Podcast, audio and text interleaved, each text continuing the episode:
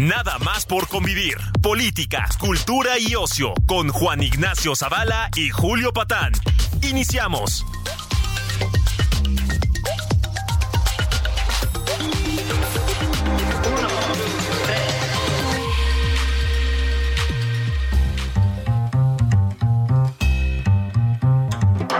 ¿Qué pasó? Bendiciones, ¿cómo están? ¿Cómo están sobrinas y sobrinos? Esto es nada más por convivir. Edición dominical, ese día en el que mm, recalientan la barbacoa, sacan la caguama del refrigerador y se ponen a escuchar a su tío Julio Patán. Pero no, no a solas, por fortuna, porque eso sería insoportable, ¿no? Por suerte, por suerte, siempre tenemos aquí gente de primera, gente, pues ya lo saben, de todos los ámbitos de la vida pública, siempre y cuando cumplan con el requisito de ser la neta, ¿no? Este, aquí están dos eh, queridas amistades que ya han estado en este espacio, solo que por separado, y que ahora, mm, ¿cómo les diría yo? Este, de- decía un amigo con cierto sentido del humor, le decías, ¿qué hubo, mano? ¿Qué estás haciendo? Y dice, aquí cerrándome puertas, ¿no? Siempre contestaba eso. Bueno, pues no sé si se están cerrando puertas porque tienen muchas puertas abiertas, pero nuestras amistades de hoy publicaron hace relativamente poco un libro con un tucán en la portada, con un billetote en la portada y un tremendo color verde en la portada, muy adecuado porque el libro se llama La Mafia Verde. Me parece que les tengo que leer el subtítulo. Traición política y escándalos del Partido Verde Ecologista lo publica la editorial Ariel, que tiene la fortuna de contar como autores con doña Paula Sofía Vázquez. ¿Cómo estás, querida? Muy bien, mi querido Patán, doctor Patán, tío Patán, todo muy bien. Eso. Y don Juan Jesús Garza Onofre, el gran Tito, mi querido Tito, un abrazote. Querido Julio, ¿cómo estás? Gracias por la invitación. A Pablo, a todo el auditorio. Muy contento de estar contigo. Híjole, ¿qué, libros se aventaron ustedes? Miren, la verdad es que hacía falta un, yo no conocía ninguno por lo menos, este, pues un estudio a fondo, un estudio, sí analítico, digamos, pero también un estudio rigurosamente histórico, periodístico en cierto sentido, de las andanzas del Partido Verde Ecologista, partido que lleva bastantes años entre nosotros, y voy a empezar contigo, mi querida Paula Sofía y que, pues, según nos eh, confirman ustedes, tal vez sería la palabra adecuada, pues nació de la manera más cínica como un negocio, ¿no? No parece haber tenido nunca otra vocación. No, pues eh, los orígenes, bueno, tú ya que ya le echaste ojo al libro, puedes ver que hay siempre dos historias. El mito fundacional, que este casi casi es este prehispánico, en se me apareció en un sueño una águila y me dijo que fundara un partido. Y el otro, pues es eh, la realidad, ¿no? Que es eh, Jorge Emilio González Torres, se le ofrece, se le pone enfrente una oportunidad de hacer un partido político y no solo ve la posibilidad que ven todos los demás ambiciosos que entran a la política de hacer un partido político, sino le ve pues todas las potencialidades a la posibilidad de tener un partido político, potencialidades que van pues más allá del poder político y se van al poder económico. Y se van, mi querido Tito, con gran éxito. Pero antes de que vayamos a esas minucias, me parece que hay que platicar brevemente lo siguiente. Pues esa familia, qué familia, qué familia, ¿no? Fundador de un partido, director de la Ibero, otro por allá, otro más encargado de renovar la industria farmacéutica. Pues, ¿qué les daban de comer esos hermanitos, eh? La verdad es que, Julio, que esto es algo que platicamos mucho con Paula, que al final la historia del Partido Verde no es que más la biografía de esa familia tan particular y que en este en este libro nos centramos en el en el personaje de Jorge González Torres y de su heredero, el Niño Verde, ¿no? Jorge. Emilio González. En ese sentido, sí sí indagamos en los orígenes y la verdad es que sí sí parecería una eh, una familia de aquellas épocas que empiezan en Michoacán, de empresarios farmacéuticos, con la particularidad eh, que eh, Jorge Emilio eh, pues al final es el, es el, es, es alguien que, que entra precisamente a la política por decirlo de alguna manera, por esta eh, necesidad que tenía de realmente intentar un cambio, ¿no? Eh, esto muy muy muy apegado a lo mediático, sí, siempre han sido bastante bastante mediáticos, pero más bien desde el ámbito empresarial, ¿no? Entonces eh, esto empieza empieza a transitar, a transitar y creo que uno de los, de los puntos más importantes, Julio, auditorio, es que el Partido Verde como tal, o sea, la historia propiamente del surgimiento ya, de, más, allá del mito fundacional de, esta concepción, es claramente porque Jorge González Torres no cupo en el prismo de aquellas épocas. Claro. Quería, tuvo, un, puesto muy marginal en el Distrito Federal, en la regencia de Manuel Camacho y demás tal. Y, y lo cierto es que a partir de ahí empieza a vislumbrar la posibilidad de generar un partido político que, que se funde en oposición al PRI, pero que termina al final del día en su matrimonio más largo ya durante el priismo de Enrique Peña Nieto y después también eh, fungiendo como, como todo ese sexenio eh, a partir de, del primer trienio de López Obrador, pues la verdad es que eh, resulta paradójico. Eso es, es un personaje lleno de ambivalencias, de contradicciones, pero que al mismo tiempo eh, es alguien que eh, parecería que no tiene el mínimo, el mínimo pudor en traicionar, en hacer alianzas, en llevar a cabo un proyecto político que vaya más allá de una ideología o de un reflector de un objetivo. Lo cierto es que lo que ha considerado primero el fundador y después su hijo, pues esto te habla de eso, de un partido más bien de una familia, de un partido familiar que se van repartiendo puestos a partir de conexiones en la preparatoria, con padres, amigos personales, que eh, estos a su vez invitan a otros. Podría decirse que es prácticamente como un esquema piramidal en donde para ser parte de este club privilegiado, pues tienes que conocer a alguien de González Torres. Claro, absolutamente. Y a ver, eh, ahora te lo pregunto en estos términos bastante frívolos, querida Paula. A ver, si las historias del Partido Verde con los otros partidos fueran historias de amor, el Partido Verde sería, mm, pues, ¿cómo Pues sí, una especie de socialité española de estas que un día tienen un empresario multimillonario, otro día un escritor ganador del premio Nobel, otro día un actor o cantante, etcétera. No, no hacen ascos en el verde, ahora están con Morena. No, no, de la duquesa de Alba no vas a estar hablando, ¿eh, Julio?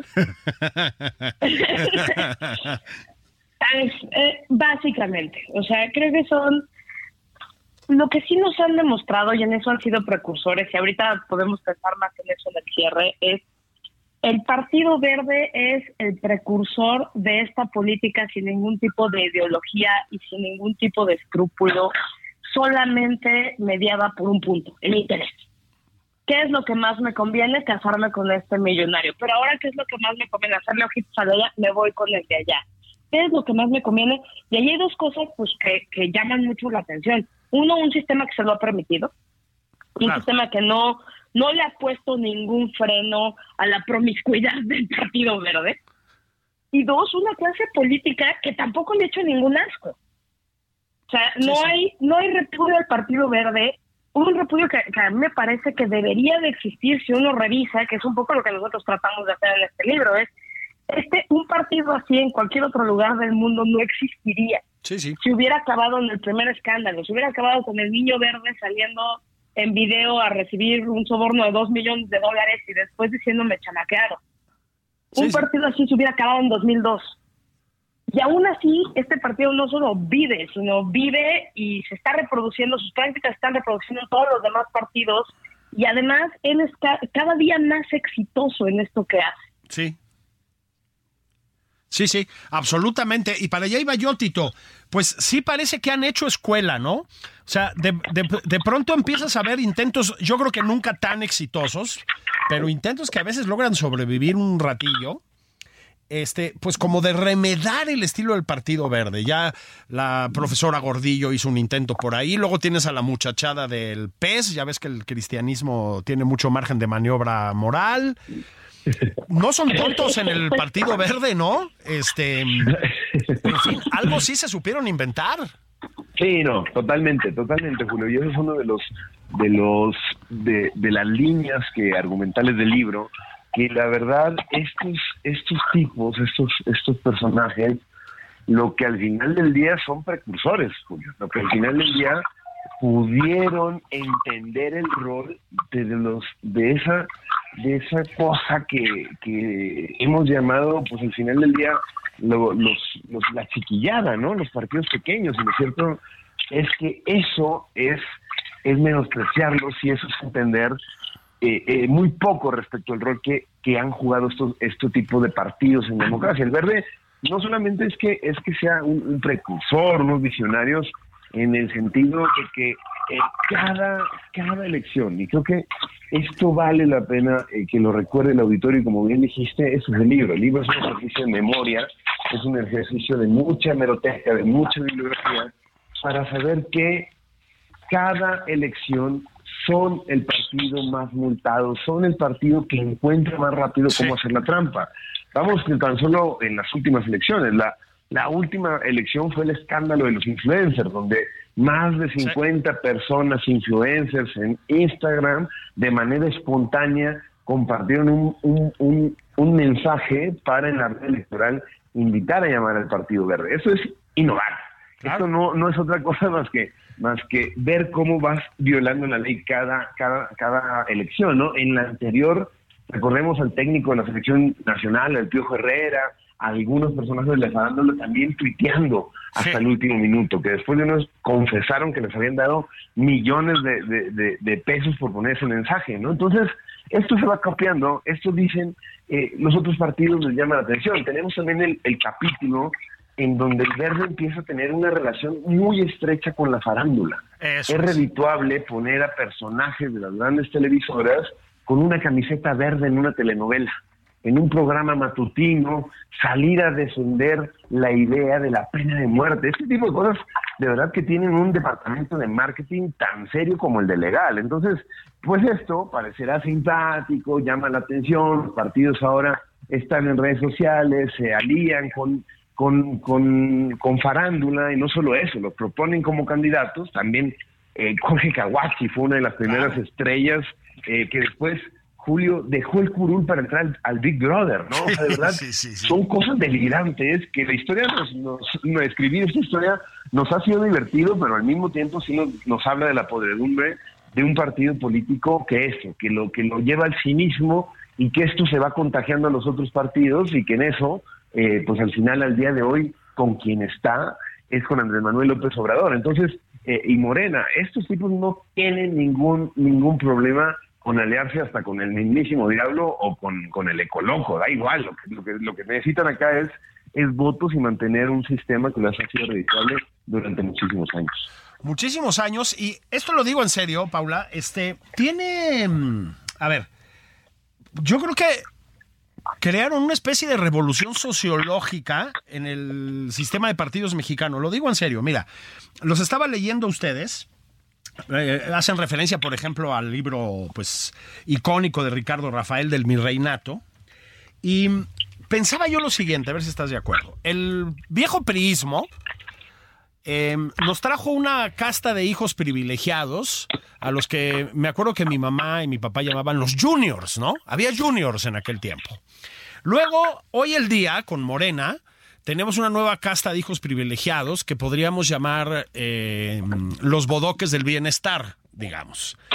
Sí, este, por darle una categoría sociológica. Digo, yo lo abro a la academia, esto es una humilde propuesta, ¿no? Este, mira, ahí va un bodoque, ¿no? Este, ¿no? Y pasa pues un ex chairo en un Lamborghini, ¿no? Pero bueno. Un pirurris del bienestar, porque como todo es eh, Ah, eso está bueno. Podemos volver, podemos volver. Eso, un pirurris del bienestar, ¿no?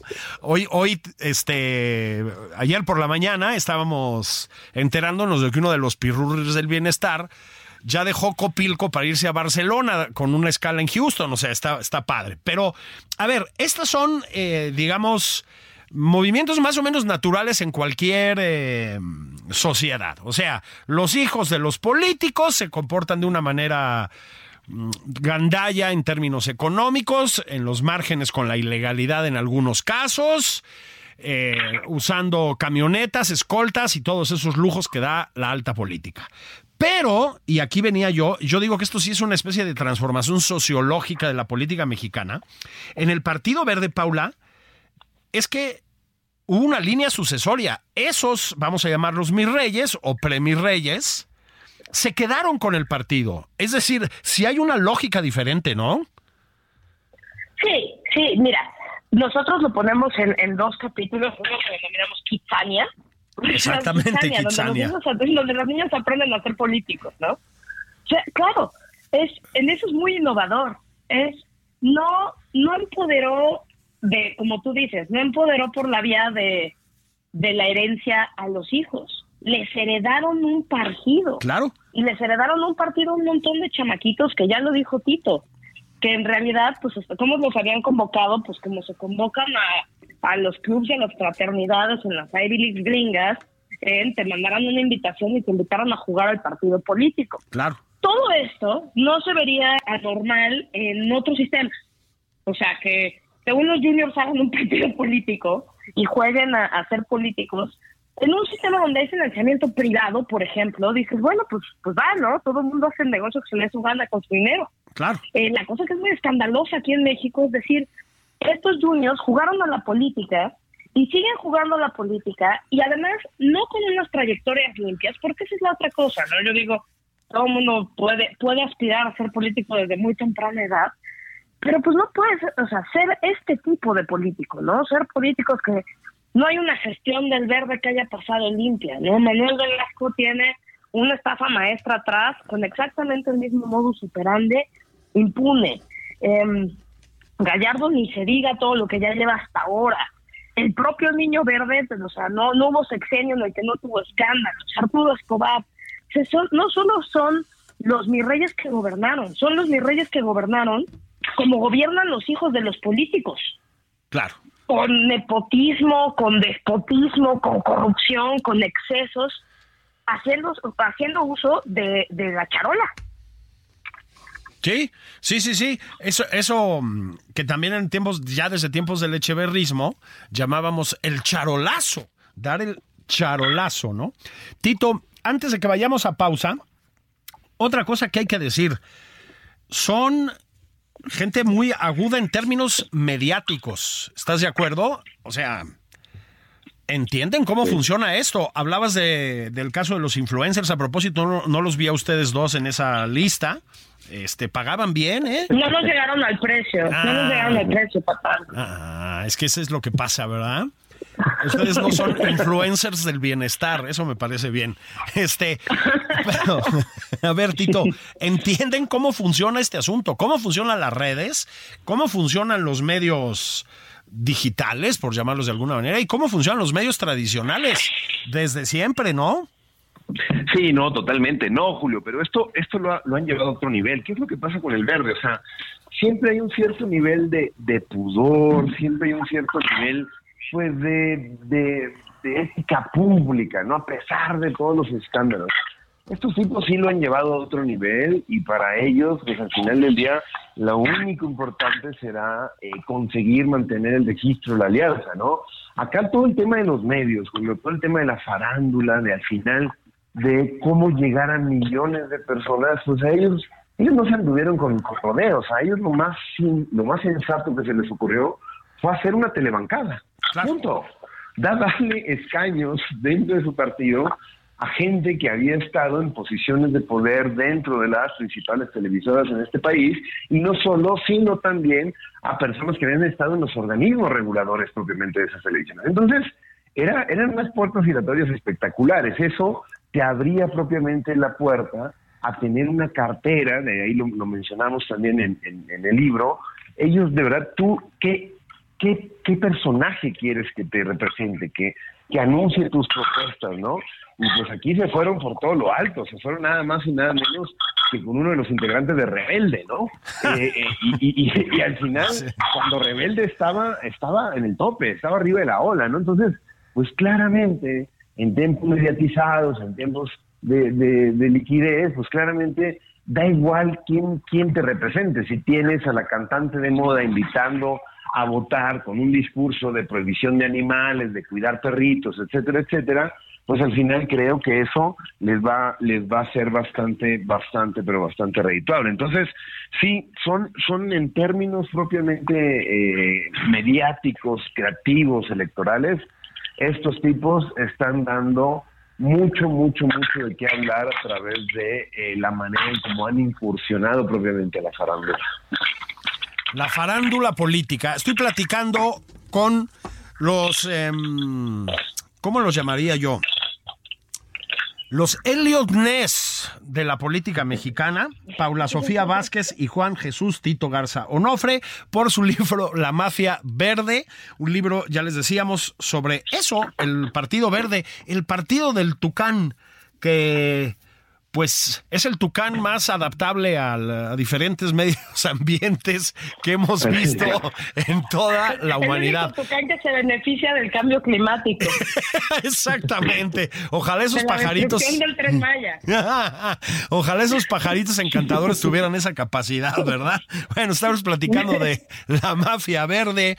Estamos en nada más por convivir. Volvemos en la segunda parte a pues ya de plano a la nota roja, si les parece bien.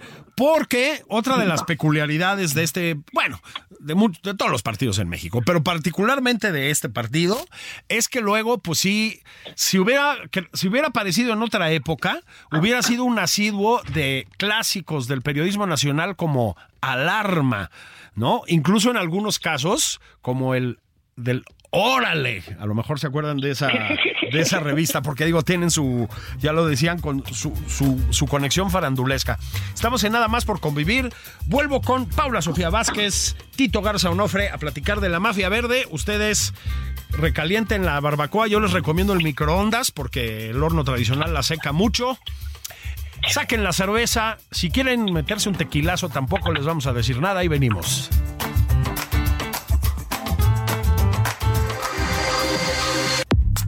Esto es Nada más por convivir, una plática fuera de estereotipos con Juan Ignacio Zavala y Julio Patán. Regresamos.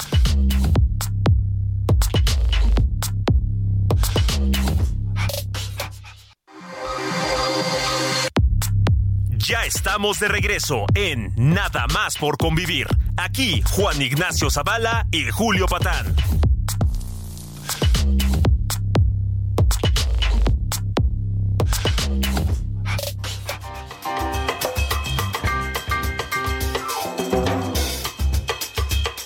Pasó, Bendis? ¿Cómo están? Bendiciones. Estamos en Nada más por convivir. Edición dominical. Está aquí su tío consentido, Julio Patán, en este programa tan, tan gustado por las multitudes en este país. Estamos platicando hoy a tres voces, Paula Sofía Vázquez y Tito Jesús, Tito Garza Onofre, autores de La Mafia Verde, y su servidor, sobre este libro que ya les decíamos, si se incorporan apenas a este programa, pues es un libro sobre el partido del Tucán, precisamente. Platicábamos en la primera parte de la...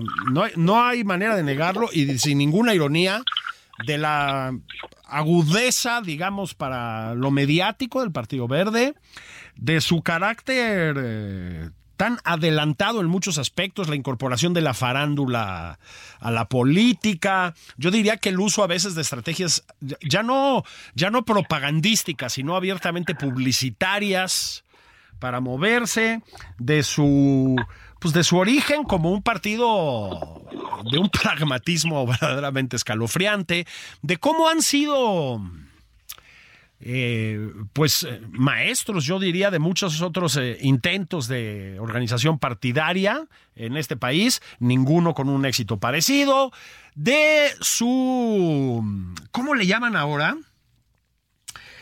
elasticidad sexual, ¿no? Este, no le hacen ascos a las relaciones con ninguna agrupación de ningún signo eh, ideológico. Eh, tuvieron un largo matrimonio con el prismo, además con el prismo de peñanietista, que es una forma, bueno, pues eran hablando de mis reyes, pues, ¿no? Este, con el panismo, por supuesto, en su momento pues se dieron unos arrumacos con el PRD cuando el PRD existía. Y ahora, pues con Morena han descubierto su, su vocación de populismo izquierda. Pero, querida Paula, este, otra aportación que ha hecho el, el verde ecologista a la vida política nacional, no son los únicos, ni mucho menos, ya quisiéramos, pero pues eh, son, decíamos, aportaciones a la nota roja. Tienen unos cuantos escandalitos, ¿no? Pues más de uno, ¿no? un poco como estructuramos el libro, fue cronológicamente nos fuimos por sexenio y lo que hacíamos era decir, bueno, ¿qué pasó en este, qué les pasó en este sexenio, no? Y, y un poco como quedó más o menos eh, por, por coincidencia, es que cada uno de los sexenios arranca con un escándalo. Sí. ¿No? Y no solo son escándalos, como tú dices, de corte político, ¿no? Lo que ya mencionaba Tito son, este, son los probadores número uno de la ley electoral, porque van a encontrar todos y cada uno de los agujeros que existen para violarla, ¿no? Sí, sí. Pero, pero, eh, además de eso, esta relación con la farándula, estas extrañas relaciones, pues con otro tipo de poderes, podríamos decir, también les han generado un montón de, escándalos ya de corte, pues sí, de corte policiaco, ¿no? el más famoso es evidentemente pues la la chica que se cae de una ventana, ¿no? Que se les cae de un, de un noveno piso en Cancún. ¿no? Y que y en este departamento, que pues presumiblemente es de ellos, pero no es de ellos, y, y, estos errores de comunicación muy extraños, pero también ahí este hay vínculos, presuntos vínculos con la mafia rumana, también hay este un cártel que se denomina el cártel del despojo, en el que se dedicaban a estafar gente para quitarles departamentos, hay este, maletas llenas de billetes, de, de así ya de, en, el, en, el, en, la nota roja más vulgar de este, en la terminal de un, de un, en, un, en un aeropuerto, maletas llenas de billetes. Claro. Entonces, sí, o sea, también tenemos esta, esta sordidez del partido, de, denuncias y escándalos por acoso y abuso sexual muchísimos, matrimonios que duraron muchísimo menos de lo que uno pagaría en 12 meses y tres una boda. sí, Yo sí, también está como esta cosa de la nota roja y la nota, la nota roja y rosa, que también lo hacen un partido, pues, muy anómalo en ese sentido, ¿no? Porque lo que es muy impresionante es que pasen todas estas cosas y todo el mundo siga tan campante, ¿no? El caso, por ejemplo, de los presuntos vínculos con la mafia rumana. Claro. Eh, pues una de las cosas es si le quitan la presidencia del partido de, de estatal a la persona que estaba acusada, pero no le quitan la diputación. Sí. no puede dirigir el partido, pero diputado sí puede ser, no te preocupes. Sí, sí, sí, sí. Sí, es como cuando mandaban castigados a los niños a su cuarto, pero con televisión, ¿no? Un poco. Sí, sí, sí. Ándale, ándale. Sí, o, o, como cuando en el gobierno te cambian de un lugar a otro, ¿no? Exacto. Cuando te cachan la corrupción. Sí, un saludo a los amigos de Segalmex que fueron este engañados por los periodistas perversos, ¿no? Este. Sí, Eh, caray, 15 mil millones de pesos después. Dices, chale, me engañaron los priistas, cabrón, ¿no? Sí, a mí también me ha pasado, nada más que no, no con 15 mil millones de pesos, ¿no? Este, pues. No, no. Eh, a ver, eh, Tito, ya que estamos con el prismo, creo que hay que detenernos ahí un, un segundito. Este, lo digo en serio, yo creo que la época dorada del, pero a ver, creo, creo que ustedes lo dicen también, no en estos términos en el libro, pero del, del Partido Verde, pues es el peñanietismo, ¿no? Y yo creo que también hay una, lo digo de veras, ¿eh? Yo creo que también hay una afinidad sociológica y generacional, tal vez, de, de mood, de estado de ánimo. Pues es que empataron con el prismo, o sea, con el prismo original, el prismo más ultramontano, el que le gusta a nuestro presidente, digamos, pues con ese no se llevaban, ya lo dijeron ustedes, lo dicen en el libro, pues nació, nació el partido a contracorriente el prismo, ¿no? Pero el nuevo prismo, el prismo más mi reizón, ¿no? Este, de tra trajes más ajustaditos y, y etcétera, pues como que le vino bien. Ese matrimonio sí duró.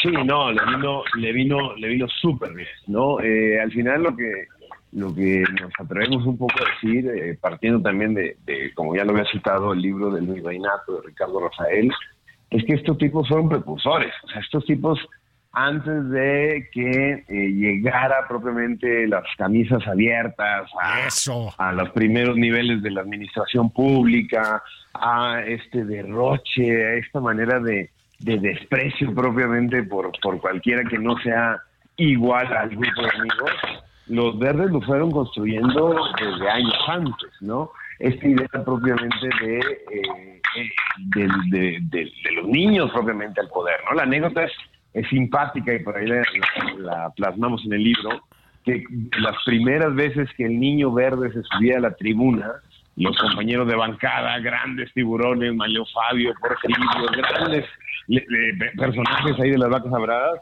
cada vez que se subía el niño verde le gritaban en la tribuna, quiere llorar, quiere llorar, sí, sí, para para molestarlo, ¿no? Entonces, claramente esto te va forjando un carácter, claramente esto eh, al final del día se va a reflejar en hábitos y costumbres que son bastante perjudiciales en un sistema político que aspira a la igualdad, que aspira a tener cada vez más diálogo. Lo cierto es que el sexenio en particular de Peña Nieto, le titulamos a ese, ese capítulo en particular el, el, el sexenio de la exquisitez. O sea, de verdad, ahí no hubo, no hubo ya pudor, ahí estaban propiamente en los en secretarías de Estado, eran grandes comparsas del presidente Enrique Nieto, y en ese sentido, eh, las alianzas primero en el Estado de México, la forma en cómo fueron construyendo, pues claramente era un modo de operación bastante, pero bastante redituable. En eso que se presentaba en Julio, auditorio, pues eso, una, una opción diferente, una opción fresca, cámbiale a los políticos de siempre,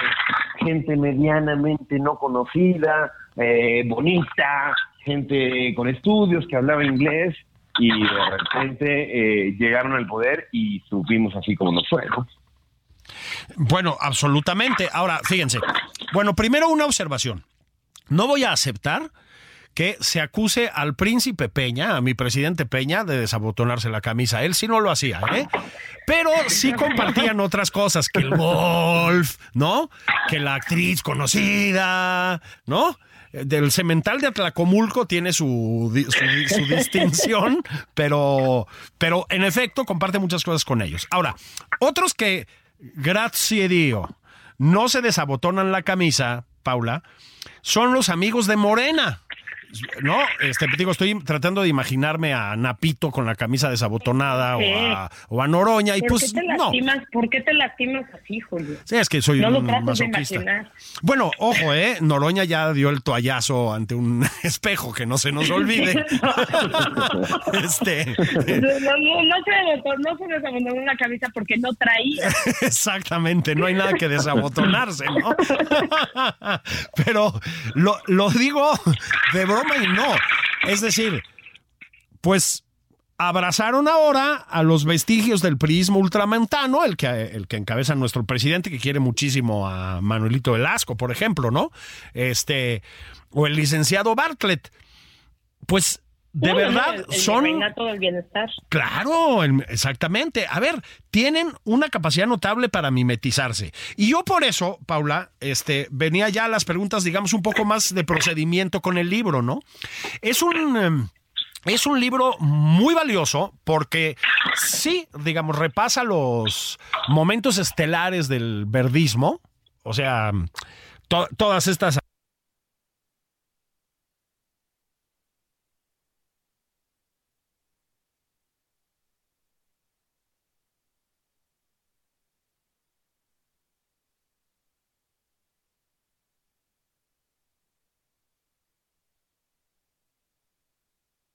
según yo, no hay tanta información disponible.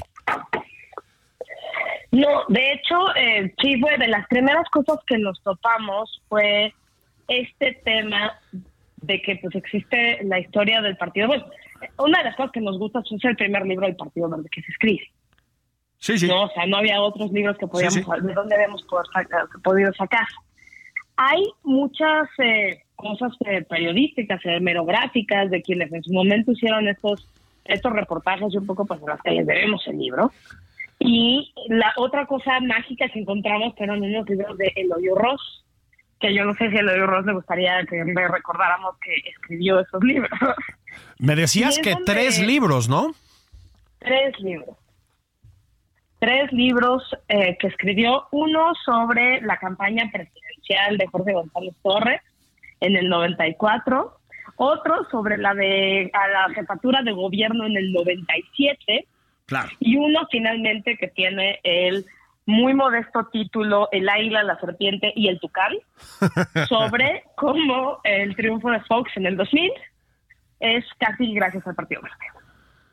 Y esos, eh, eh, como son pues básicamente crónicas que él hace entrevistando a Jorge González Torres, pues nos dieron mucha luz por lo menos de lo que, no, igual no de la historia verdadera del partido, pero sí de lo que en su mente era la gestación del partido.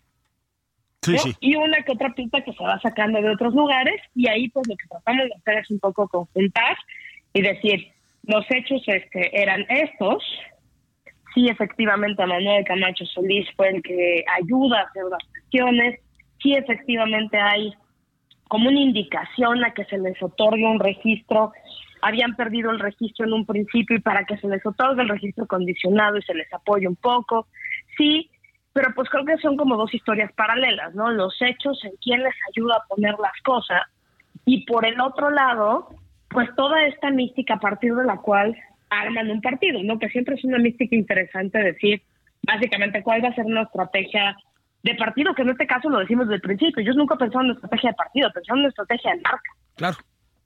Claro, absolutamente. Y exitosa. Oye, Tito, justamente quería detenerme un momento en la figura de Manuel Camacho. Este, luego se nos olvida que, que también Manuel Camacho estuvo, ya lo acaba de decir Paula, metido en muchos sentidos en la pues en la estructuración del Partido Verde. Oye, algo tendría también ese hombre de la grilla mexicana, ¿no? O sea, el PRI, luego pasó por la izquierda, tiene pues conexiones evidentemente muy fuertes con el morenismo. Marcelo Ebrard es, es un, eh, yo diría que un discípulo en muchos sentidos de Camacho. Híjole, híjole, también supieron eh, allegarse a figuras pues muy operativas, ¿no? Sí, no, totalmente, totalmente. La figura de Manuel Camacho es una de las figuras importantes en los orígenes ya propiamente partidistas del registro electoral del Partido Verde Ecologista. Eh, y eso, o sea, de verdad, Jorge González Torres al final lo que, lo que él buscaba era esa, esa reivindicación propiamente de eh, la necesidad de que alguien le pudiera hacer contrapeso al PRI, pero tampoco tanto. Sí. Y me parece que es un poco la lógica que ha seguido a partir propiamente del triunfo en el 2000 con Vicente Fox, que también es un novelón porque le habían prometido la Secretaría de Medio Ambiente y al final pues, se quedó sin, sin puesto porque muchas de las organizaciones civiles, el propio en aquel entonces Santiago Krill, sabían de la fama que tenía González Torres, entonces no lo veía nadie defensivo, ¿no? Entonces, así parecería que se van construyendo personajes y que se van construyendo alianzas, pues eso, institucionales. Creo que eh, dos, dos cuestiones de este punto, querido Julio. La primera, un retrato muy claro de lo que es el Partido Verde en esta óptica más institucional de líderes políticos como Camacho en aquel entonces, la relación que hoy tiene eh, Velasco con el presidente de la República. Lo vemos en las bodas. Cuando analizamos un par de bodas en el libro, quienes están sentados en las mesas, ahí te das cuenta quién es el Partido Verde. Un partido que puede convivir prácticamente con todo sin ningún problema a la mesa porque siguen siendo una, una élite, ¿no? Eso sería lo, primero. Y quizá lo segundo también, que ya salió por ahí el nombre, pero creo que vale la pena recordarlo por los tiempos que corren, el primer cargo eh, de representación en este, en este, en este México contemporáneo que tuvo Marcelo Brad fue con el verde. Claro. Fue con el verde y en ocasión de Manuel Camacho. Entonces, pues sí, parecería natural que estos tipos van negociando, van entendiendo y al final ese pasado, que claramente eh, pues resulta, resulta preocupante para los tiempos de hoy y demás, pues sí te habla de, de ese doble discurso y de ese pues de esa de esa hipocresía en la estructuración de una de una política pública que vea más allá de los intereses de cada elección, ¿no? Entonces, pues eso, eso Julio, verdad que sí han sabido moverse y claramente esto no ha sido gratis, no es nada más porque son simpáticos o porque de verdad son los únicos ecologistas, eso es propiamente el título que apela a una mafia, a una mafia verde, a un grupo que opera en las sombras, que por un lado el poder eh, económico, por otro el poder político, y eso, eh, pues eso, creo que es, es, es, es una reflexión que sí nos invita a ver cómo se ha ido construyendo nuestra partidocracia nacional. Sí, completamente. Oye, Paula, fíjate que esta cosa sucesoria de la que ya hablábamos en el eh, Partido Verde, el, eh, el ascenso del virreinato, digamos, este, también nos habla, y eso es otra cosa a la que ustedes le entran en el libro, de el pragmatismo de su fundador, ¿no? O sea, creo que hay una, pues eso, un pragmatismo eh, digno estudio en el modo en que le cede la estafeta a su hijo y se hace a un lado. Sí, esa es, esa es una de las cosas que a nosotros más nos llamó la atención a la hora de ver todo este, el tema de la sucesión. Y de hecho lo hemos comentado, o sea, Tito y yo lo comentamos ya muy en corto, decir, ¿qué tan bien estructuraste tu esquema de negocio? ¿Qué, o sea, ¿qué, qué, qué- qué- ¿con qué visión de negocio estructuraste tu partido político para que te hayas podido retirar, se haya podido retirar tu hijo, el negocio siga siendo tuyo, Sí. y tú puedas estar tranquilamente en tu casa eh, viviendo eh, de una vida de bajo perfil y mucho dinero y no tengas que estar como muchos otros este, carcamales todavía dentro de la política Sí. porque hayas, hayas armado las cosas con, con tales mañas que ya hayas podido salirte y dejar que las cosas funcionaran, pues como una empresa, una empresa que jala bien. Y entonces escogiste sucesores, decidiste cómo funciona, ay, medio te metes cuando se te antoje, cuando no, no. Esa es una cosa que tratamos mucho de ver, como cuál, es, cuál era todavía el involucramiento de la familia, cuando... Y, y la otra cosa que tienen es que son muy herméticos. El hermetismo que tiene el partido para cómo funciona, cómo operan, Claro. qué hacen, dónde viven, o sea, todo, todo demás es esta cosa, es un ejercicio de poder, a diferencia, por ejemplo, de los bodoques del bienestar. Claro, claro. Ellos, ellos son, eh, hacen un ejercicio de poder muy discreto, o sea, no nos vimos ahora en este atasque legislativo vanagloriándose de haber sido parte del atasque no. legislativo, ¿no? No, Ellos fueron, pusieron sus pusieron sus votitos en silencio y se salieron. Sí, sí. Y por lo mismo también pues, es una estrategia genial porque no se lleva ningún costo. El costo de ese atasque legislativo ha sido del partido grande, no de ellos. Y esa es la historia que se repite todo el tiempo a lo largo de todos estos años del Partido Verde. Híjole, yo, yo aquí dejo la idea sobre la mesa. Espero que mis, mis, mis amistades hoy aquí presentes, si llega el caso, se acuerden de mí para por lo menos, pues no sé, dos tequilitas o algo.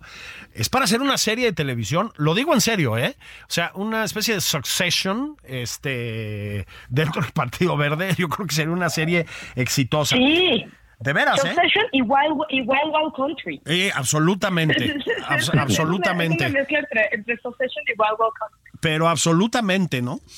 Termino con esto, Tito, antes que mm, se nos vaya el tiempo. ¿Se te ocurre, pregunta real, ¿eh? Un, eh, eh, un, pues un partido similar, parecido en su lógica, en sus estructuras, en sus objetivos, en otra parte del mundo? Mm. Mira, es, es buena es buena pregunta, Julio. Ayer precisamente hacíamos una, una reflexión, Pablo y yo, sobre el Partido del Trabajo, ¿no? Que también parecería algo ahí raro con un líder que está desde Sí, sí. fundación, que no entiende de democracia, este Beto Anaya, que ha estado más bien en, en, en un espectro ideológico difuso, con muchas corruptelas, pero no, no, no, no. O sea, hasta años luz de lo que construyeron acá desde el verde. Nomás creo que de verdad esta, esta noción de partidos satélites, de partidos bisagra que se le llaman, Sí. eh, en absoluto, en absoluto, por lo menos lo que estudiamos y lo conocemos, no tiene comparación. No tiene comparación en el sentido de que las propias organizaciones internacionales medioambientales han expulsado al Partido Verde de ser parte de las mismas. ¿Por qué? Pues porque no es cierto que sean verdes, ¿no? Cada, cada cierto tiempo están proponiendo la pena de muerte, la cadena perpetua, la castración química, mano dura, en donde no, no, no termina de, de, de- de generarse realmente una política ambiental seria, ¿no? Y eso también duele, eso también duele, porque un tema tan urgente, ¿eh? el cambio climático, el medio ambiente, la necesidad de repensar más allá de, de la coyuntura, parecería que quien lo tiene secuestrado y monopolizado es el Partido Verde cuando prohíbe los circos, cuando exige que se pongan eh, ciertos tipos de requerimientos para poder adoptar perros, ese tipo de cosas que no son más que pues, charlatanería y que cualquier partido político en México que aspire a ostentar el poder necesariamente tiene que pensar desde el tema medioambiental. Pero como los verdes son los dueños de este tipo de cuestiones, siempre se tienen que acudir a ellos. Entonces, no, respondiendo a la pregunta, es de verdad un caso muy emblemático de la partidocracia mexicana y algo que Paula y yo pues también lo hemos titulado como el fracaso propiamente del sistema partidista después de la transición, ¿no? Es, es, es aquí donde tenemos que poner la vista y no no seguir o, seguir a la par de llamando la atención de los partidos grandes, hay mucho que pensar y repensar sobre los partidos eh, eh, de este tipo de, magnitudes. Absolutamente. Eh, para terminar, quería Paula, rapidísimamente, presentación del libro para que la gente vaya a tomarse selfies con ustedes, le firmen libros, se agote la primera edición. Dios quiera. Este, todavía no tenemos fechas cerradas, pero en cuanto las tengamos, las compartiremos en en nuestras redes. Buenísimo, yo los ayudo con eso. Querida Paula, querido Tito, les mando abrazos, son lo máximo, felicidades. Muchísimas gracias, querido Julio. Buen domingo. Doctor Patán. Oigan, bendiciones. Así la dejamos por hoy. Ya estuvo también, ¿no? Es domingo, no hay que estar chambeando tantas horas. Disfruten lo que queda de la jornada, del fin de semana. Van abrazos, nos escuchamos el sábado por aquí. Y pues por otras vías el resto de la semana. Esto fue nada más por convivir. Se me comportan, por favor.